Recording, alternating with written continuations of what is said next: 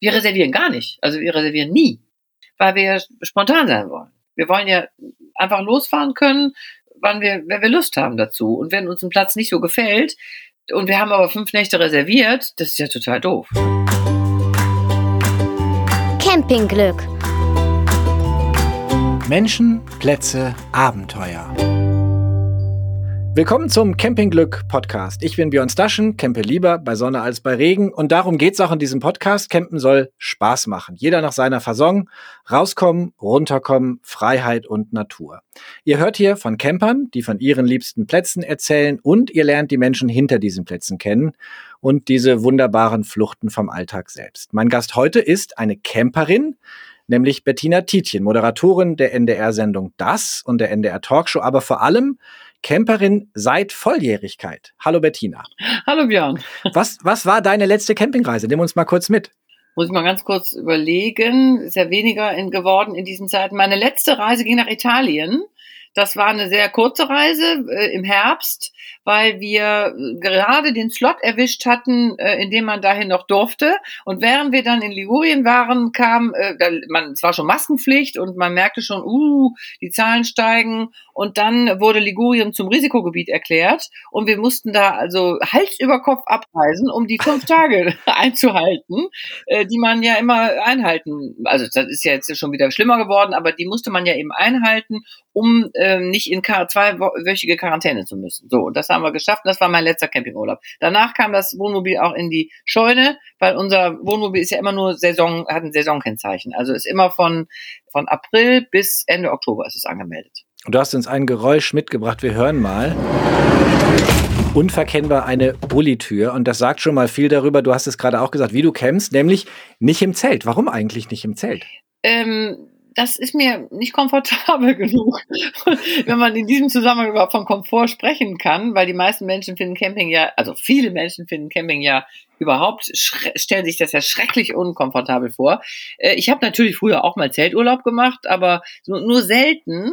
Und äh, es war, war nicht so mein Ding, weil ich finde, man hört auch alles dann so, es ist so, diese Wand ist so dünn, du kriegst noch viel mehr mit, als du eigentlich mitkriegen möchtest. Du wirst morgens so wahnsinnig früh wach. Und in meinem jetzigen Alter muss ich auch sagen, äh, habe ich auch ein bisschen Rückenschmerzen dann, wenn ich so lang auf so einer Isomatte liegen muss. Aber das gehört doch dazu, oder? Man muss doch einmal Rückenschmerzen haben. Ja, die kriege ich aber auch in unserem Wohnmobil. Das reicht mir schon an Rückenschmerzen. Und dann, aber am allerschlimmsten finde ich beim Zelten ja, den Regen. Also wenn es regnet, das habe ich schon so oft voller Mitleid beobachtet bei anderen Menschen, auch im Süden, also am Atlantik oder wo auch immer, regnet es ja auch mal, äh, wenn die dann, wenn alles nass ist und dann schwimmt, schwimmt das ums Zelt herum, dann müssen Gräben gebuddelt werden und dann stehen die Luftmatratzen und die Schlafsäcke und alles ist nass und lehnt da an den Bäumen und hängt über den Ästen und so. Und nee, also dann denke ich mal, ich bin doch sehr froh, dass ich das nicht muss. Ich schließe daraus, dass Camping für dich nicht äh, reizvoll ist, weil es dem Überlebenstraining nahe kommt. Darum geht's nicht. Nee, du hast ja eben auch gesagt, lieber bei Sonne als bei Regen. Das ist bei mir genauso. Ich bin eine absolute Schönwettercamperin. Ja, ich auch, bekennend. Ja, genau. Wir fahren auch aber immer in den Süden deswegen, weil da die Wahrscheinlichkeit natürlich viel größer ist, dass das Wetter gut ist. Ja, und nee, Überlebenscampen, das ist nicht mein Motiv. Mein Motiv ist eine schöne Zeit zu haben, mich entspannen zu können und alles hinter mir zu lassen, was mich sonst so umgibt.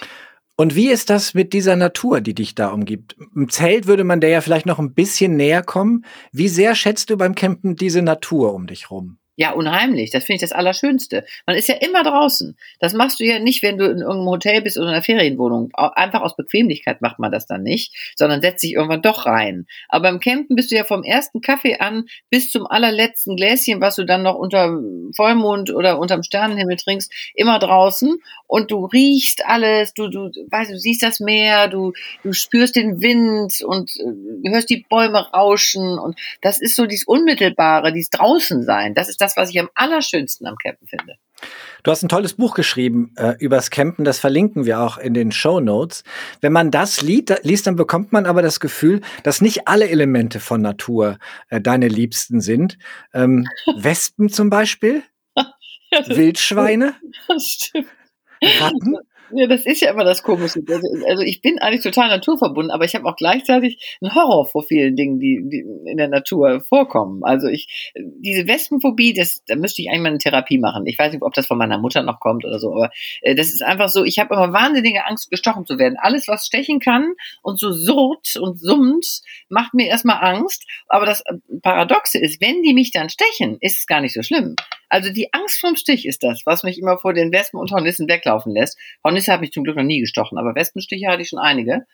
Ähm, ja, das, aber das ist ja irgendwie auch so ein bisschen das Abenteuer. Also das ist das kleine bisschen Rüdiger Neberg, was ich mir kenne. Dass da Wespen sind okay. Wildschweine. wir haben ja auch schon, also wir hatten, ich, wir haben schon Wildschweine gesehen beim Campen am Strand, aber immer dann, wenn ich nicht damit gerechnet habe. Immer wenn ich Geräusche höre, sind es natürlich keine Wildschweine, sondern nur Kaninchen oder der Wind.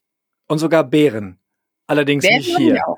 Das hatten wir in Kanada, ja. Das, also die hatten wir aber auch nicht direkt äh, um unser Wohnmobil herum, sondern haben wir dann immer irgendwo in der Natur gesehen. Also das war, das war auch ein ganz tolles Erlebnis.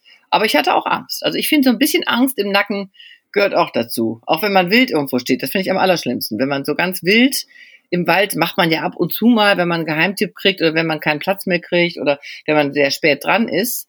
Das ist auch nicht meine Lieblingssituation. Wenn ich irgendwo im Stockfinstern stehe und weiß nicht, kommt jetzt die Polizei oder kommen Räuber.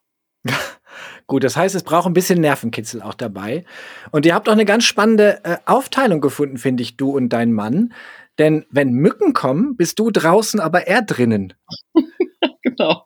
Ja, mein Mann ist so ein Mückenopfer. Das ist ganz schlimm. Also der ist wirklich, die ziehen, der zieht die an wie die Motten das Licht. Das ist so, wenn irgendwo eine Mücke ist, dann findet sie ihn. Wir haben schon mal an einem Fuß 66 Stiche gezählt. Ist wirklich schlimm. Also in Schweden war das, ne? Und äh, ich, mir macht das gar nichts. Mich stechen die nicht. Die mögen mich nicht. Und dann machen, ist, entsteht natürlich die absurde Situation, dass der Moskitovorhang, wir haben natürlich so einen Moskitovorhang, und dann sitzt man, der, der ist zu, mein Mann sitzt dahinter im Wohnmobil. Ich sitze draußen an unserem Campingtisch ganz gemütlich. Die Mücken sitzen alle zu Tausenden von außen am Moskitovorhang, weil sie jetzt zu meinem Mann möchten. und dann unterhalten wir uns immer durch diesen Vorhang. Und die Leute denken, ich bin schizophren, weil die ja nur mich sehen mit dem Glas Wein und ich spreche. Die wissen ja nicht, dass da drin noch einer ist. Manche würden ja sagen, all das, was du gerade gesagt hast, und würden sagen, und deswegen gehe ich nicht campen. Und du sagst, das macht es für mich aus, das macht es für mich zum Abenteuer. Ja, man muss natürlich dazu sagen, also dieses Buch, was ich geschrieben habe, das ist ja eine Quintessenz aus 30 Jahren Camping. Und es wäre ja langweilig, wenn ich immer nur schreiben würde, es war so schön, der Sonnenuntergang links, der Sonnenuntergang rechts, äh, ja, also die Hängematte und der Sternenhimmel. Das ist natürlich langweilig. Natürlich sucht man sich auch die Situationen raus, äh, die dann vielleicht auch mal nicht so schön waren. Aber generell äh, finde ich, es muss nicht immer alles nur harmonisch und idyllisch sein. Das macht ja so ein Urlaub auch lustig, dass dann eben auch mal was daneben geht und man, man in in eine Situation kommt, die man sich vielleicht nicht so vorgestellt hat. Das ist auch Teil von Camping, dass man nachher im Winter was hat, worüber man noch lange lacht. Oder? Genau, ja. genau. Und man erzählt sich die Geschichten, also die, die alten Campinggeschichten, wir haben natürlich in unserem Freundeskreis auch mittlerweile viele Camper und dann kommt dann immer wieder, weiß noch, wie damals der äh, der Frank mit der mit dem äh, Topf mit der Fischsuppe über den Hering gestolpert ist und mit der Fischsuppe aufs Zelt gefallen ist. Oder weißt du noch wie die Porta Potti mir vom Fahrrad gefallen ist? Das ist halt ja das ist schon lustig. Man braucht ja gerade jetzt in diesen Corona Zeiten braucht man ja so so Momente ne wo man sich Geschichten erzählen kann. Da fiel gerade ein Stichwort. Ich bin gespannt ob das auch die Antwort auf die nächste Frage ist Ihr wart ja zunächst im VW-Bully unterwegs, dann hat dein Mann ein Fiat Ducato ausgebaut und ihr fahrt dieses Tietjenmobil seit über 20 Jahren. Ja. Was darf denn in diesem Tietjenmobil, wenn ihr losfahrt, auf keinen Fall fehlen? Äh, das sind so ein paar äh, Basics, die wir brauchen. Also ich, ich brauche auf jeden Fall eine Hängematte. Also meine Hängematte ist extrem wichtig, weil das gehört für mich zum Campen dazu. Äh, es müssen immer zwei Bäume oder mittlerweile nur noch ein Baum da sein, weil ich von meinem Mann ja äh, vorletztes Jahr Weihnachten einen zweiten Baum, sogenannten zweiten Baum geschenkt bekommen habe. Das ist so ein Holzgestell. Ich weiß nicht, ob du das kennst. Das kann man dann einfach in den Boden rammen mit einem Hering und dann hast du äh, hast du was, wo du die Hängematte dranhängen kannst und dann brauchst du nur noch einen Baum. Also das heißt, die Stellplatzsuche ist etwas leichter geworden. Das hast du ja geschildert. Etwas ja? leichter. Sonst muss ich immer zwei Bäume müssen immer zwei Bäume im richtigen Abstand da sein. Hängematte sehr wichtig für mich, weil da liege ich drin, da baumel ich, gucke ich in den Himmel, da lese ich. Das ist für mich also wirklich Erholung pur. Und äh, was ich auch unbedingt brauche, ist meine äh, Kaffeemaschine. Also wir haben Okay. zwei Varianten. Einmal Kaffeemaschine mit Strom. Das ist die kleinste Kaffeemaschine der Welt. Die habe ich vor ewigen Zeiten von meinem Mann mal geschenkt bekommen und die, ist dann kaputt gegangen. Dann haben wir bei eBay zum Glück noch eine äh, Ersatz Was ist das für eine? Kannst du das sagen? Genau. Nein, das ist so ein, Als Tipp. Einfach so ein kleines Filterding, ne? Gibt's ja leider nicht mehr. Das ist so ein, so ein, so Okay. ein kleiner Kasten, funktioniert wie mit so Kaffeepads und die hängt bei uns äh, im Bus an der Wand und braucht halt Strom und dann kannst du eine ganz kleine Tasse darunter, ein Pad rein und dann hast du morgens dann eine Tasse Kaffee. Und das ist für mich das Allerwichtigste. Ich brauche sofort nach dem Wachwerden erstmal einen Kaffee. Dann setze ich mich in die Sonne, äh, wenn, wenn natürlich die die Sonne ins Wohnmobil scheint, einfach Schiebetür auf, Kaffee in der Hand, so noch aus dem Bett raus, am liebsten Blick aufs Meer oder irgendwas Schönes. Und wenn wir keinen Strom haben, wir sind ja autark, wir haben ja auch einen Gaskühlschrank, dann ähm, habe ich so eine diese kleine italienische, die typische, ne, die man so auf dem Gasherd dann ähm, erhitzt und dann blubbert das so schön und dann habe ich auch meinen Kaffee. So, das sind meine beiden allerwichtigsten Sachen. Haben wir auch als Geräusch dein Blubbern. Das duftet. Aber es gibt noch ein Ding, das hast du gerade schon erwähnt, was ihr auch immer dabei habt, nämlich die mobile Toilette. Ah ja, ja, natürlich. Ach, natürlich, die habe ich ganz vergessen. Ja, die ist für mich natürlich das, ein, im Grunde das Allerwichtigste. Fast noch wichtiger als der Kaffee. Weil als wir mit meinem Mann zum allerersten Mal los waren, vor fast 30 Jahren, da hatte der noch diesen alten VW-Bus, Surfer, selbst ausgebaut und so, und hatte natürlich keine Toilette. Und da musste ich nachts aufs Klo und äh, bin da über diesen dunklen Campingplatz gestolpert, ohne Taschenlampe, bin dreimal hingefallen und da habe ich gesagt, nee, also das mache ich nicht mit. Ich mache alles mit, ich fahre überall hin mit dir, aber ich brauche eine Toilette. Und ich hatte davon schon mal gehört und äh, Camper kennen das ja. Habt ihr doch, hast du wahrscheinlich auch oder nicht? Oder habt ihr keine? Habt ihr keine? Nee, wir haben keine. Ich laufe immer zum Waschhaus und ich muss gestehen, ich mache manchmal auch das, was dein Mann nicht mag, dass ich halt dann hinterm Bulli mal an den Barum, aber das darf man ja nicht. Wenn Nee, man das hatte verbietet er mir, weil Ja. er gesagt, wenn das alle machen würden. Mein Mann ist immer so einer, auch beim Skifahren, da sagt er, dass wenn man, wenn man sich vordrängeln will, wenn das alle machen würden, ist ein ganz vorbildlicher Bürger, mein Mann. Sehr gut. Naja, auf jeden Fall äh, habe ich gesagt, ich brauche diese Toilette und dann haben wir so eine kleine, das ist so eine kleine Chemietoilette, so ist ein kleines Ding, das konnte man immer verstauen unter so einer Kiste, das da hat man sich dann draufgesetzt, also es nimmt kaum Platz weg und das hatte ich dann eben immer für Notfälle und in unserem jetzigen Auto habe ich jetzt sogar einen kleinen Raum, wo diese Toilette drin steht. Das ist für mich schon absoluter Luxus, dass ich einfach eine Tür zumachen kann, wenn ich mal nachts muss. So, also das ist für mich einfach ich brauche das, auch das Gefühl, weißt du, wenn mal was ist, wenn man irgendwo steht, äh, wo keine sanitären Anlagen sind oder wenn die ganz schlimm sind. Es gibt ja im Süden manchmal so ganz fürchterliche Klos, wo man nicht draufgehen möchte. Ja, also habe ich die immer als Backup immer dabei. Meine Porta Potty.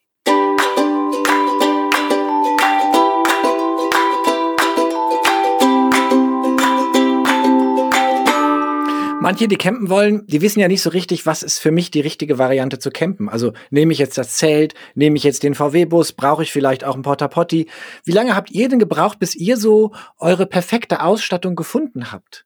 Na, ich muss sagen, mein Mann hatte ja schon Vorarbeit geleistet. Also der war ja schon sehr erfahrener Camper. Als wir uns kennengelernt haben, fehlte mir gar nicht mehr so viel. Also diese Toilette und dann, ja, wenn Kinder dazukommen, ist ja klar, kleine Kinder, da brauchst du natürlich, dann brauchten wir Bettchen. Also mein Mann hat dann erst für unser erstes Kind so ein Bett gebaut, was man dann über dem, äh, in dem VW-Bus über dem Fahrersitz und über dem Lenkrad äh, so installieren konnte. Dann haben wir unsere Tochter, die dann dazu kam, zweieinhalb Jahre später, haben wir dann unter die Decke gehängt. Da hat mein Mann so eine Art, äh, wie so ein äh, Hängekäfig hat er gebaut. Es, es konnte man wie so einen Flaschenzug unter die Decke ziehen, wenn man es nicht brauchte, das Bett. Oder das Kind? Bett-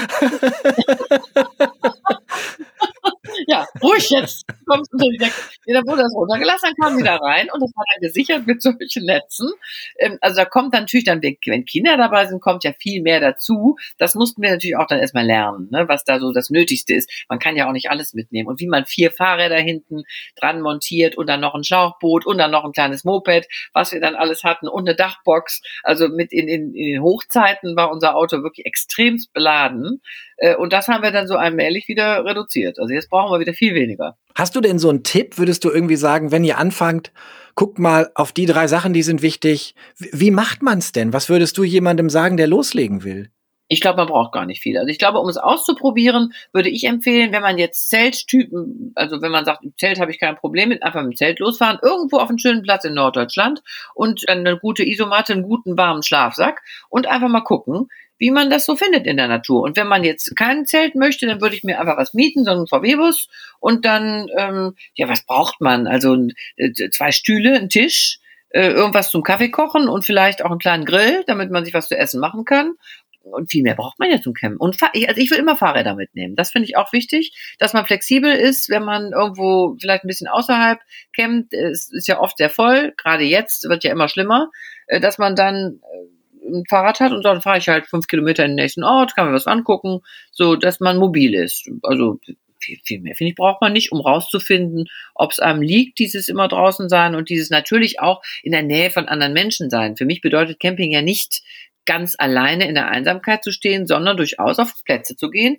wo dann links und rechts auch Nachbarn sind, die vielleicht aus völlig unterschiedlichen Lebensbereichen kommen, mit denen dann man dann auch mal spricht, die man auch gerne mal beobachtet. Also das muss man schon mögen. Also man, wenn man ein Mensch ist, der gerne absolute Ruhe und Einsamkeit hat im Urlaub, dann dann entweder Trekking oder ja in, irgendwo in der Wildnis sein oder dann eben nicht campen. Das ist, glaube ich, dann nicht das Richtige. Man muss ein bisschen schon auch aushalten können, Geräusche aushalten können, Gerüche aushalten können und andere Menschen in, der, in der Nähe aushalten. Schöne und nicht so schöne.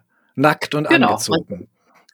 das ist nicht alles schön, was man Campen sieht. Ich weiß nicht, ob du diese Geschichte kennst. Das war ja für mich so ein Horrorerlebnis, wie nebenan mal einer war, der hatte, der hatte keine Und der hatte die Kinder an. dabei.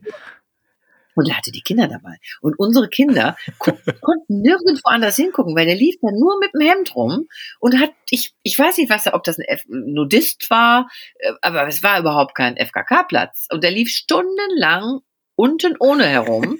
Und das ist natürlich nicht so schön, weil man ja auch die ganze Zeit sich fragt, was ist das? Was hat der für ein Problem? Und als mein Mann, ich war kurz davor, meinen Mann darüber zu schicken und zu sagen, jetzt sag dem bitte mal, der soll eine Hose anziehen. Mein Mann hat immer gesagt, aber es ist ja vielleicht gar nicht verboten. Ist mir egal. Ich möchte nicht, dass meine Kinder jetzt noch länger auf dessen Gebaumel da gucken. Und dann hat er, als ob er es gehört hätte, ist er rein, hat sich was angezogen. Und ihr seid ja dann ähm, auch mit sehr kleinem Kind und auch kleinen Kindern sehr früh unterwegs gewesen. Erst im Bulli, dann schnell im umgebauten Ducato.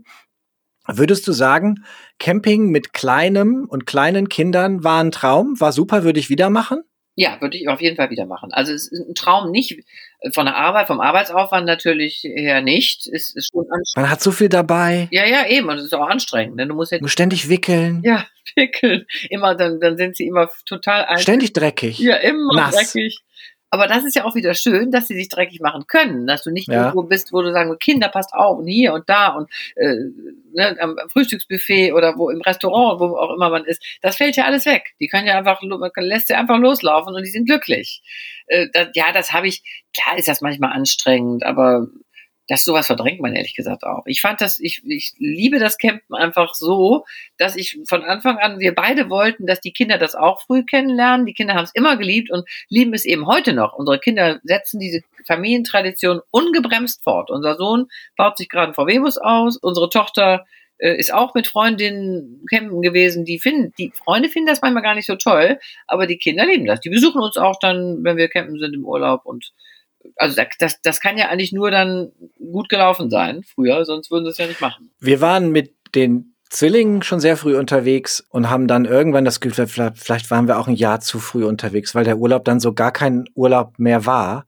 Aber das Gefühl hattest du nicht. Es war für euch immer, zumindest jetzt in der Erinnerung, war es immer schön. Ich glaube, ich fand das immer schön. Ja, wir haben, wir haben die Kinder, wir waren, gehören jetzt nicht zu den Eltern, die immer so äh, Wert drauf gelegt haben, dass diese Kinder jeden Abend von Kopf bis Fuß äh, mit Seife äh, eingeseift und sauber gemacht wurden. Äh, ich äh, werde es nie vergessen, immer diese Sanitärgebäude, wo nur schreiende mhm. Kinder ab sechs äh, ein ohrenbetäubendes Gebrüll, weil kein Kind möchte vom Strand weggezerrt werden und dann unter die Dusche gestellt und eingeseift werden. Das haben wir auch nie gemacht. Also wir haben denen immer sehr viel Freiheiten gelassen. Aber gut, klar, die müssen dann irgendwann ins Bett und ein bisschen vom Dreck befreit werden müssen sie ja schon. Natürlich gab es auch Situationen, wo, wo mein Mann dann äh, sehr angespannt war, weil die Kinder da hinten andere Mordstheater gemacht haben im Auto, wenn wir den Weg nicht gefunden haben oder uns verfahren hatten oder es schon stockfinster war und wir die Plätze abgeklappert haben und nirgendwo Platz war, dann waren die Nerven schon mal angespannt, das muss ich zugeben. Aber zum Glück verdrängt man ja die nicht so schönen Sachen dann im Nachhinein. Und war es nicht manchmal auch so, dass du als junge Mutter Camping vielleicht ein bisschen zu gefährlich gefunden hast für deine Kinder? Ich erinnere so zwei, drei Stellen im Buch, wo du schriebst, dass dein Beschützerinstinkt eingesetzt hat. Ja, die, aber unsere Kinder sind so, das wäre ganz egal gewesen, wo. Also diese, sich in lebensgefährliche Situationen stürzen. Das hat äh, unser Sohn ist da federführend immer. Äh, der hat sich noch vor einem Jahr hat er noch einen Kaltunfall gehabt. Der ist äh, kann die Gefahr manchmal nicht richtig einschätzen. Und er hat seine kleine Schwester immer gezwungen, das mit ihm mitzumachen. Die waren immer, das haben wir natürlich, das das gab's häufiger, aber das hat glaube ich nichts mit dem Campen zu tun. Wenn du im Restaurant sitzt, dann kommt der Kellner nach zehn Minuten und sagt, da oben im Gipfel der Palme sind das ihre Kinder, die da oben sitzen. Das ist ja, das wäre ja auch überall woanders passiert. Also das, das hatten wir auch beim Skifahren und in anderen Situationen, wo wir nicht campen waren. Wir machen ja auch gelegentlich noch andere Ausflüge in, in, in andere Länder. Ist das auch ein Geheimnis, dass man nicht nur campt, sondern auch andere gute Urlaube macht, damit die Kinder bei der Stange bleiben? Ja, aber noch nicht mal für die Kinder. Ich glaube, den Kindern hätte Campen gereicht, aber für uns selbst auch. Also okay. ich finde schon, ich, ich mag Komfort, ich mag auch schicke Hotels, also Luxus liebe ich, aber das ist für mich jetzt so also der Urlaub, mein, mein richtig langer Urlaub, in dem ich mich entspannen möchte, in dem ich raus will aus allem, was ich sonst habe, ist für mich einfach nicht Luxus, sondern es ist eben das Gegenteil. Aber das, das heißt nicht, dass wir nicht mal auch mal eine Städtereise machen oder im Skiurlaub zum Beispiel würde ich niemals campen. Also das ist mir viel zu kalt. Ja. Deine beiden Schwestern sind ja auch Camperinnen. Ja. Und deine Eltern waren es nicht. Und du nee. hast im Buch geschrieben, die Vermutung ist, vielleicht campe ich deswegen so gern, weil meine Eltern es eben gar nicht gemacht haben mit mir. Aber das passt ja gar nicht zu dem, was du über deine Kinder erzählst, mit denen du gecampt hast und die auch gerne campen. Also was ist da anders? Ja, es muss ja ein positives Erlebnis sein. Also man muss ja gucken, dass man so, die Initialzündung muss ja, ist ja nur da, wenn man das mag, ich, was man erlebt. Ich kenne ganz viele Leute in meinem Alter, die sagen, ich würde nie im Leben campen, weil ich musste das immer mit meinen Eltern. Ich musste immer auf diesen Dauercampingplatz und da äh, in diesem angeschimmelten Wohnwagen meine Sommerferien verbringen. Das habe ich gehasst. Also das ist natürlich was ganz anderes. Aber wir haben ja immer versucht, es so hinzukriegen, dass die Kinder auch Spaß hatten. Als sie dann älter wurden, haben wir immer uns zusammengesetzt und haben überlegt, wer möchte was, wer hat worauf Lust und haben dann versucht, eben Kompromiss zu finden. Zum Beispiel wollten die Kinder dann gerne was Sportliches machen, die wollten klettern, die wollten Kanu fahren, äh, eben ein bisschen was erleben ne? oder wollten irgendwo hin, wo man wo man surfen kann. Also das haben wir dann immer so jeder hat dann ein bisschen das, was äh, das bekommen, wo er Lust drauf hatte. Und bei meinen Eltern war es ja anders. Die waren ja so wirklich noch Jahrgang 24 und 25, war die Kriegsgeneration. Für die war das schrecklich. Also die waren ja heilfroh, dass sie endlich mal, dass sie ein Haus hatten, Sicherheit hatten, ein Dach über dem Kopf und sich mal einen, Urlaub in österreichischen Bergen in der Pension äh, äh, gönnen konnten. Ne? Die hatten da überhaupt gar keine Lust zu. Und das war dann für uns einfach so auch ein Stück Freiheit, glaube ich. Als wir dann mit 18 das erste Mal los sind, einfach mal gucken, wie ist denn das so? Nicht zu wissen, wo man hin will, nicht zu planen, einfach drauf loszufahren. Das war das Gefühl von Freiheit und Abenteuer. Und das macht er ja auch heute zum Teil, zumindest, dass ihr gar nicht alle Plätze im Vorab äh, reserviert, sondern einfach mal guckt, wo ihr für die Nacht bleibt, insbesondere wenn ihr so auf der Strecke seid. Geht das ja. immer gut? Wir reservieren gar nicht. Also wir reservieren nie, weil wir spontan sein wollen. Wir wollen ja einfach losfahren können, wann wir, wenn wir Lust haben dazu. Und wenn uns ein Platz nicht so gefällt, und wir haben aber fünf Nächte reserviert, das ist ja total doof. Ne? Also dann klappern wir lieber ein paar Plätze ab und wenn es uns gar nicht gefällt oder wenn es voll ist, suchen wir ein bisschen. Äh, und dafür haben wir aber diese Freiheit, uns da nicht festlegen zu müssen. Das heißt, dass ihr auch schon mal in Kauf nimmt, auf den Platz umzuziehen, hast du geschrieben. Ja. Ne? Nach drei Tagen ja. nochmal woanders hinstellen, wenn es besser wird, wenn man näher ans Meer rankommt. Ja, das haben wir schon oft gemacht, weil wir brauchen ja nicht groß was. Wir haben ja nur die beiden Stühle und einen Tisch und gegebenenfalls noch die Hängematte und unsere Fahrräder und das ist ja so bisher in zehn Minuten umgezogen. Also das ist gar kein Problem. Wir sind in Spanien mal in der Hauptsaison, da waren wir auf so einem Platz, äh, da haben wir uns wirklich hochgearbeitet innerhalb von vier Nächten. Wir sind viermal umgezogen, bis wir ganz vorne am Strand standen. Ihr seid auch schon mal an eher ungewöhnlichen Orten aufgewacht, wenn ihr euch spontan abends für so einen Stellplatz äh, entschieden habt, zum Beispiel mitten auf einem Markt, hast du geschrieben. Ja. Das musst du mal erzählen, das finde ich großartig. Ja, das ist ja dieses, äh, dass man, wenn man abends später wirklich ankommt und die Nerven liegen blank und man hat gesucht und gesucht, ist man ja, ist es einem ja manchmal einfach egal. Dann stellt man sich einfach hin und macht die Vorhänge zu und macht die Betten und pennt. Ja, und da ist uns das eben mal passiert, dass wir dann so, äh, das klopft, klopfte eben jemand. Das, das ist ja schon immer ein schlechtes Zeichen, wenn geklopft wird. Das ist meistens keine schöne Überraschung. Und da hatten wir eben nicht gesehen, da war, war Polizei, äh, äh, wir hatten nicht gesehen, dass da an der Seite schon solche Schilder standen und so, so Markt, äh, vor, vorbereitete Marktstände haben wir dann am nächsten Tag natürlich gesehen. Äh, das war, wir hatten, standen mitten auf einem Markt und mussten dann um, um uns herum über lauter Stände und mussten dann wirklich, wurden unter Schimpf und Schande davon gejagt. Äh, die mussten dann alles beiseite räumen. Also sowas äh, passiert. Das war in Italien. Hättet ihr auch einen kleinen Verkaufsstand aufmachen können für den Tag, vielleicht Kaffee? Genau. Genau. Ich hätte einfach mal aus der kleinsten Kaffeemaschine der Welt Kaffee anbieten ja, können. genau.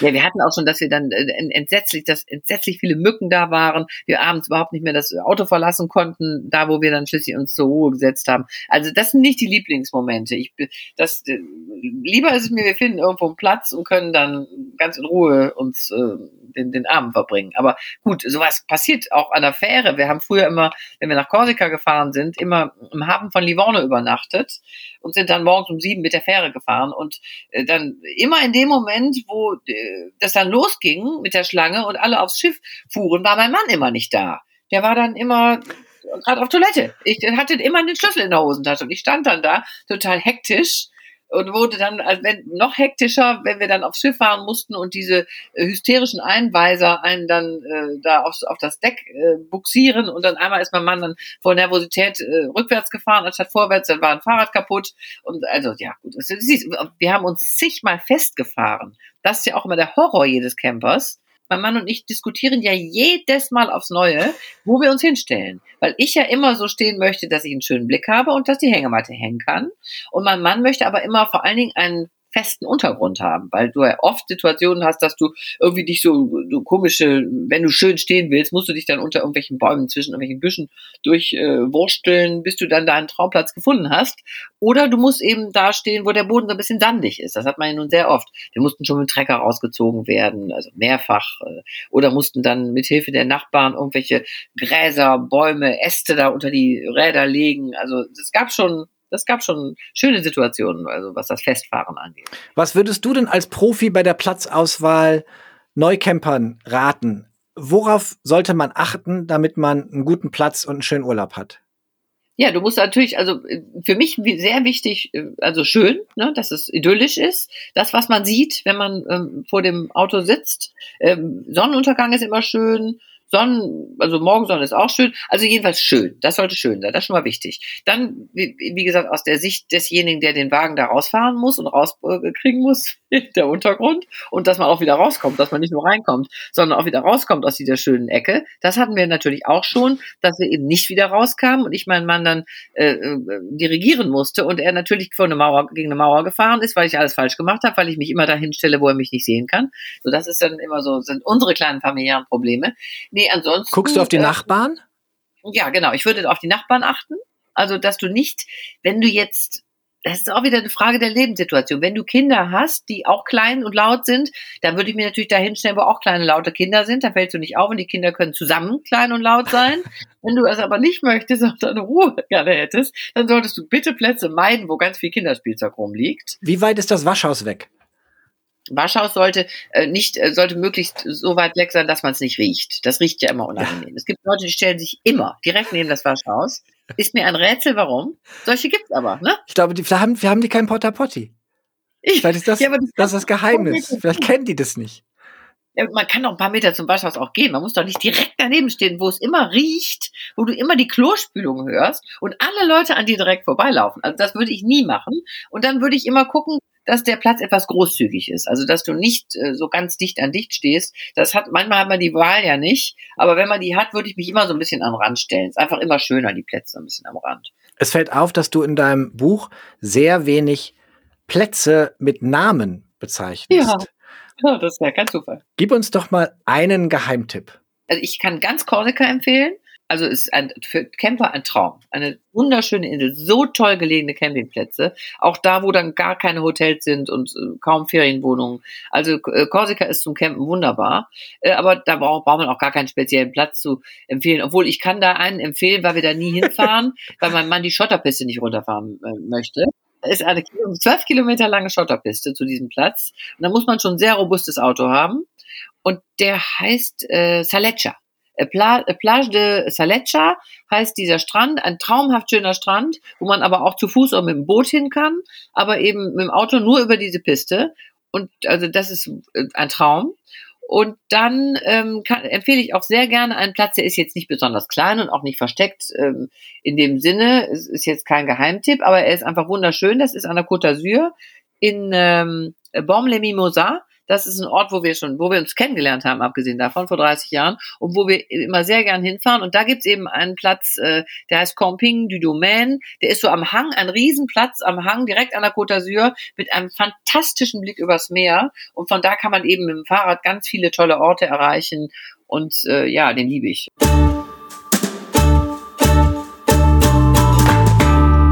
Zum Abschluss, Bettina, eine regelmäßige Rubrik hier. Ich frage Campingplatzbetreiber immer nach ihrem ultimativen Tipp für Camper. Die beobachten ja über Jahre Camper und sehen all ihre Fehler und die sagen dann, ja, also ich würde den Campern dieses oder jenes raten. Genauso frage ich aber auch die Camper, was wäre denn dein Tipp nach 30 Jahren Camping an Campingplatzbetreiber? Worauf sollten die unbedingt achten? Ja, das kommt natürlich darauf an, welche Art von Camper du ansprechen möchtest. Also es gibt bestimmt Camper, die würden sagen, ich brauche jede Menge Luxus, ich brauche unbedingt ein Geschäft, ich brauche äh, abends ein Animationsprogramm, ähm, ich brauche tip-top äh, Duschen und, ähm, und Klos und alles muss immer sauber sein und ich brauche einen Bügelraum. Also das gibt es sicher, die sowas brauchen. Ich brauche das nicht. Ich würde einem, einem Campingplatzbetreiber raten, erstens freundlich zu sein, ähm, einen entspannten Eindruck zu machen, nicht äh, schon vorne am Eingang 83 Regeln aufzuhängen, die man beachten muss. Äh, das würde mich immer total abschrecken. Und, ähm, und einfach dann so eine nette, äh, die Möglichkeit anzubieten, dass du da dich hinsetzen kannst und vielleicht ein, morgens Brötchen kaufen kannst, vielleicht einen Kaffee trinken und äh, das, das Allernötigste einkaufen kannst. Das kann ja an der Rezeption sein, muss ja gar nicht äh, kein großer Laden sein. Und einfach eine, eine angenehme, entspannte Atmosphäre äh, da zu, anzubieten. So, das glaube ich, weiß jeder Camper zu schätzen. Also wenig Regeln, entspannte Atmosphäre, Freundlichkeit. Vielen Dank, Bettina Tietjen, für deine Zeit, für deine Offenheit, für deine Anekdoten äh, und dafür, dass du vielleicht denen, die nicht campen, ein bisschen Lust aufs Camping gemacht hast. Das war der Camping Glück Podcast. Wenn ihr mögt, was ihr hört, dann abonniert diesen Podcast bitte und erzählt anderen davon, also teilt uns. Danke fürs Zuhören und carry on camping.